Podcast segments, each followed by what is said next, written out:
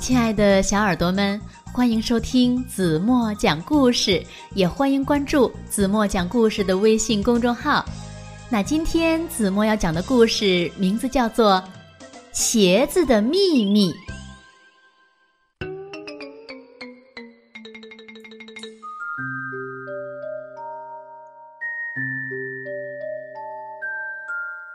从前，有一位很有天赋的鞋匠。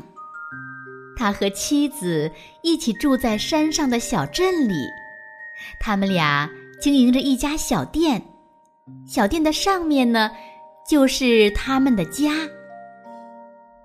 世界各地的人慕名而来，购买他们制作的漂亮的鞋子。鞋匠整天都在画样、裁剪和缝纫。店里呢，摆满了一双又一双精美的鞋子。他的妻子整天忙个不停，为每位顾客挑选最完美的鞋子。每个人都能从店里买到一双非常适合的鞋子，就像是为他们量身定做的一样。时光飞逝，鞋匠。越来越老了，因为上了年纪，他的手指不那么灵活了，也不能再像以前那么快的做鞋子了。不久，鞋匠夫妇卖掉了店里的最后一双鞋，他们剩下的钱只够买一块皮革了。太阳快落山的时候，鞋匠认真的。铺开最后一块材料，他剪好图样，每一个小细节都不放过。天色已经很晚了，他把剪好的皮革留在桌子上，吹灭了蜡烛，然后他和妻子拖着疲惫的身体，怀着虔诚的心，去睡觉了。第二天，天刚刚亮，鞋匠就起床了。他来到工作室，准备继续工作。但是，他惊讶地发现，昨天剪好的皮革不见了。在原来放皮革的地方，摆着一双制作精美的新鞋子。它实在是太完美了，鞋匠。目不转睛地盯着这双鞋，忍不住发出惊讶的赞叹：“它缝的太好了，简直就像是用魔法做成的。”那天，这双鞋卖出了双倍的价钱，夫妻俩都非常高兴。下午，鞋匠毫不犹豫地买了双份儿的皮革。他剪好图样，然后充满希望的睡觉去了。第二天早晨，鞋匠迈着轻快的步伐走进了工作室。他惊奇的发现，两双完美的新鞋正摆在桌上。还没到午饭的时间，两双新鞋就以意想不到的高价。被买走了。这一次啊，鞋匠买下的材料足以做好整个商店的鞋子。然后，他回到店里，仔细的剪裁那些皮革。那天晚上，鞋匠和妻子决定躲在暗处，看看究竟是怎么回事儿。他们想要知道是谁好心的帮助了他们。他们躲在窗帘后面，安静的等待着。当时钟敲响十二下的时候，他们听到一阵遥远的歌声。一开始很轻，后来逐渐靠近了。在暗淡的灯光下，他们看见了，看见了一群小精灵。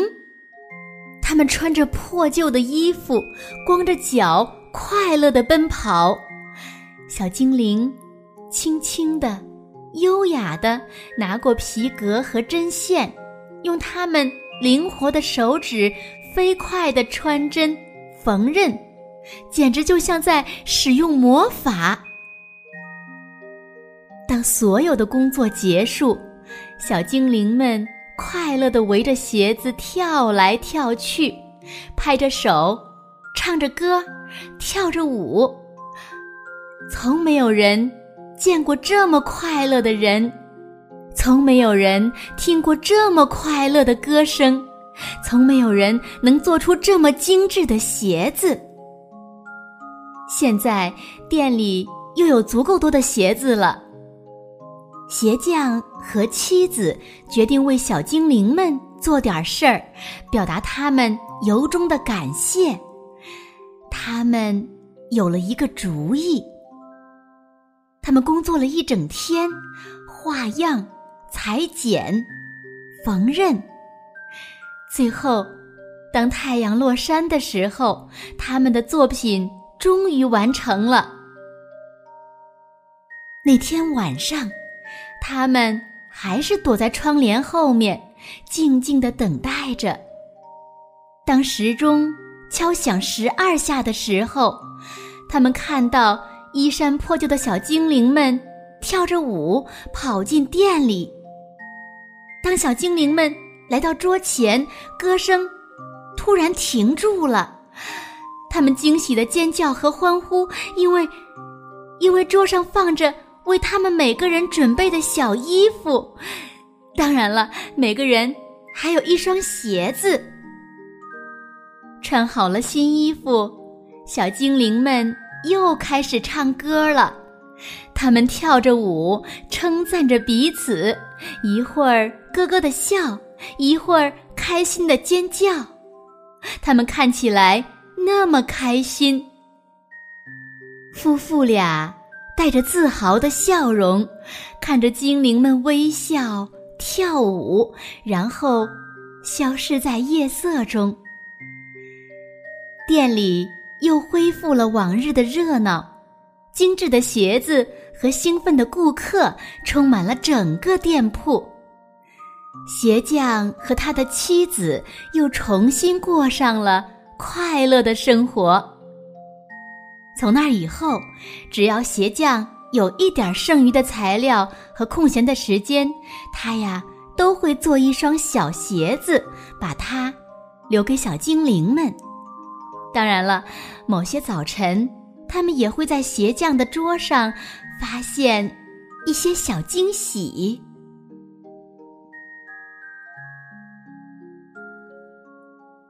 好了，亲爱的小耳朵们。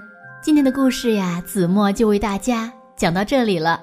那今天留给大家的问题是：是谁帮助鞋匠做了漂亮的鞋子？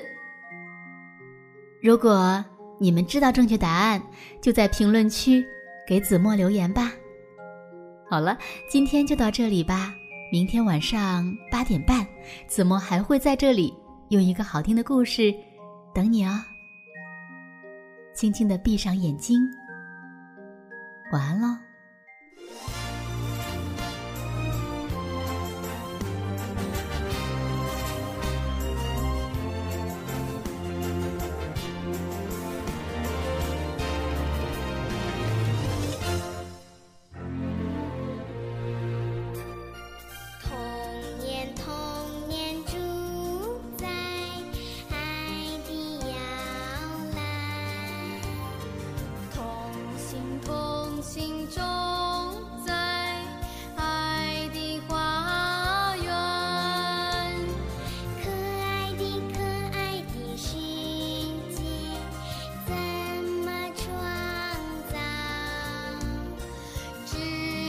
one.